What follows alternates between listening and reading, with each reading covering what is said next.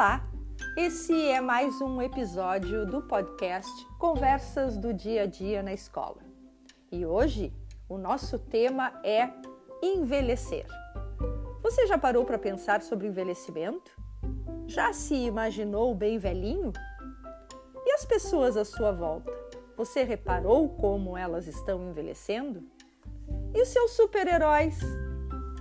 Pense neles. Imagine-os bem velhinhos. Ah, garanto que agora você achou engraçado, não é mesmo? Mas é assim: tudo na vida tem um ciclo e todos nós vamos passar por ele e todos nós vamos envelhecer. Refletir sobre o envelhecimento nos faz compreender a nossa sociedade e faz com que a gente valorize e respeite os idosos e comece a pensar sobre o nosso próprio processo de envelhecimento. Mas afinal, o que é envelhecer? Eu posso dizer que envelhecer é um processo natura natural que ocorre com todos os seres vivos e que também é observado nos humanos. E esse processo de envelhecimento, ele acontece em três dimensões diferentes.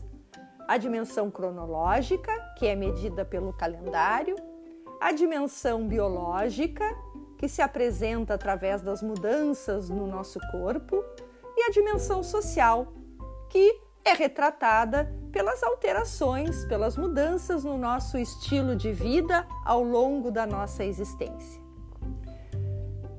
Vamos entender então o que nós podemos fazer e o que tem sido feito para conviver de maneira respeitosa com os nossos idosos e como também nós podemos nos preparar para termos uma velhice saudável e feliz. E nós vamos começar falando sobre o Estatuto do Idoso. Você já ouviu falar do Estatuto do Idoso? A gente pode dizer que essa lei que vigora no nosso país é um conjunto de regras que protege todos os avós do Brasil. Essas normas, elas garantem às pessoas com 60 anos ou mais uma vida com respeito, conforto e cuidado. A lei garante o direito de envelhecer com dignidade. Por isso, os idosos passaram a ter prioridade no atendimento, como nos bancos, nos hospitais, nos supermercados, nos órgãos públicos. Assim, sempre que você ver uma pessoa idosa no final de uma fila, alerte-o sobre esse direito. Todo idoso também tem direito de ficar com a própria família e de ser auxiliado nas pequenas coisas, como lembrar da hora do remédio, buscar os seus chinelos, de ser acompanhado em passeios e caminhadas, a lembrar daquelas datas mais importantes da família ou da vida, como são os aniversários, o Natal, a Páscoa.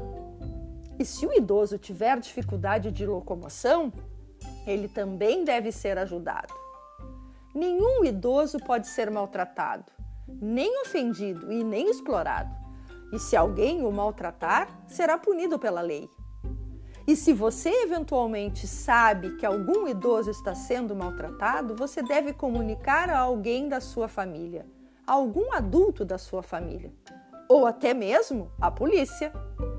O idoso também tem direito de estudar, para aprender a ler, a escrever ou aperfeiçoar-se, se não teve tempo de fazer isso noutro momento da sua vida. Ah, e na hora da diversão, do cinema, do teatro, da entrada lá no parque, no museu, o idoso paga metade do preço. Tem mais, o idoso também pode e deve trabalhar em qualquer atividade, só não pode trabalhar naquelas que demandem grande esforço. E o transporte para os idosos é de graça, ah, e tem mais: se ele dirigir o seu carro, ele terá um espaço especial na hora de estacioná-lo. Você também vai ficar velho um dia, portanto, respeite e ajude todos os idosos. E dê a notícia para todas as pessoas que nós temos um estatuto que protege todas as pessoas para que todas elas possam envelhecer bem. E falando nisso, falando em envelhecer bem, como é que a gente pode envelhecer bem? Há alguma receita para envelhecer bem? Pois não é que há algumas dicas? Alguns estudiosos, professores, médicos, escrevem algumas dicas sobre esse processo de envelhecimento.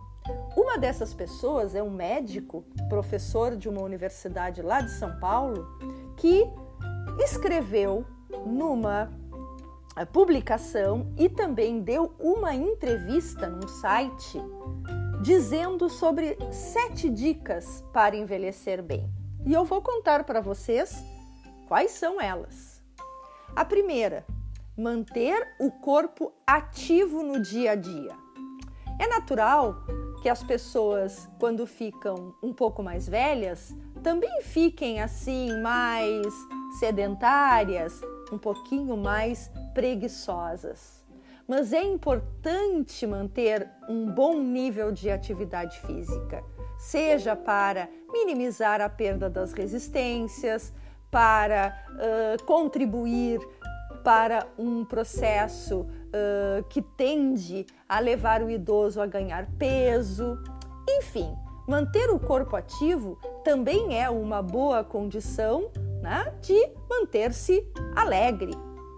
Mas conviver com os amigos, ter momentos com os amigos, fazer amizades, criar novos vínculos sociais, participar de grupos, grupos de leitura, grupos de idosos, grupos de viagens. Isso é muito importante no processo de envelhecimento. A terceira dica é diminuir o consumo de bebidas e cigarro. Ora, ora, fumar e beber não é bom em qualquer fase da vida e muito pior ainda na fase do envelhecimento não traz nenhum benefício. Ao contrário, fumar e beber causa muitos prejuízos à saúde, à saúde do coração, ao cérebro e até mesmo contribui para o surgimento de rugas. Exercitar o cérebro, a quarta dica. Ora, exercitar o cérebro ajuda a evitar e a reduzir o risco de doenças que são próprias do idoso, como as, de, as demências ou o mal de Alzheimer. Todos nós devemos manter a nossa mente ocupada, o nosso cérebro ocupado, realizando atividades como ler, fazer passatempos, palavras cruzadas ou até mesmo realizando atividades mais complexas. E se recomenda para os idosos também. Quem sabe aprender uma nova língua?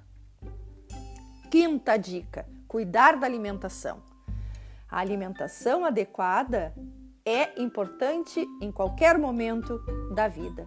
E para envelhecer bem, também precisamos manter uma dieta rica em alimentos naturais, verduras, legumes, peixes e frutas e um pouco uh, menos de frituras, doces né? e comidas que sejam aí ultraprocessadas.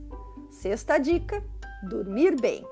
Dormir pelo menos 8 horas é importante para recuperar o organismo e acordar no outro dia energizado para encarar as atividades do cotidiano. Dormir contribui, portanto, para um envelhecimento melhor.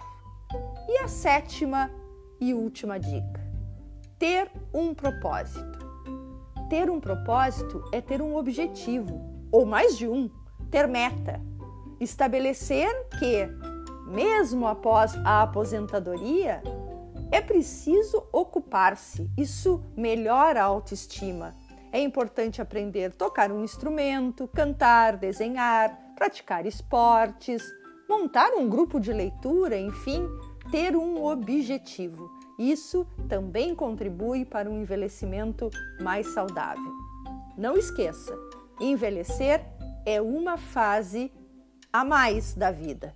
Aproveite-a como você aproveitou todas as outras. Até o próximo episódio do nosso podcast Conversas do Dia a Dia na Escola.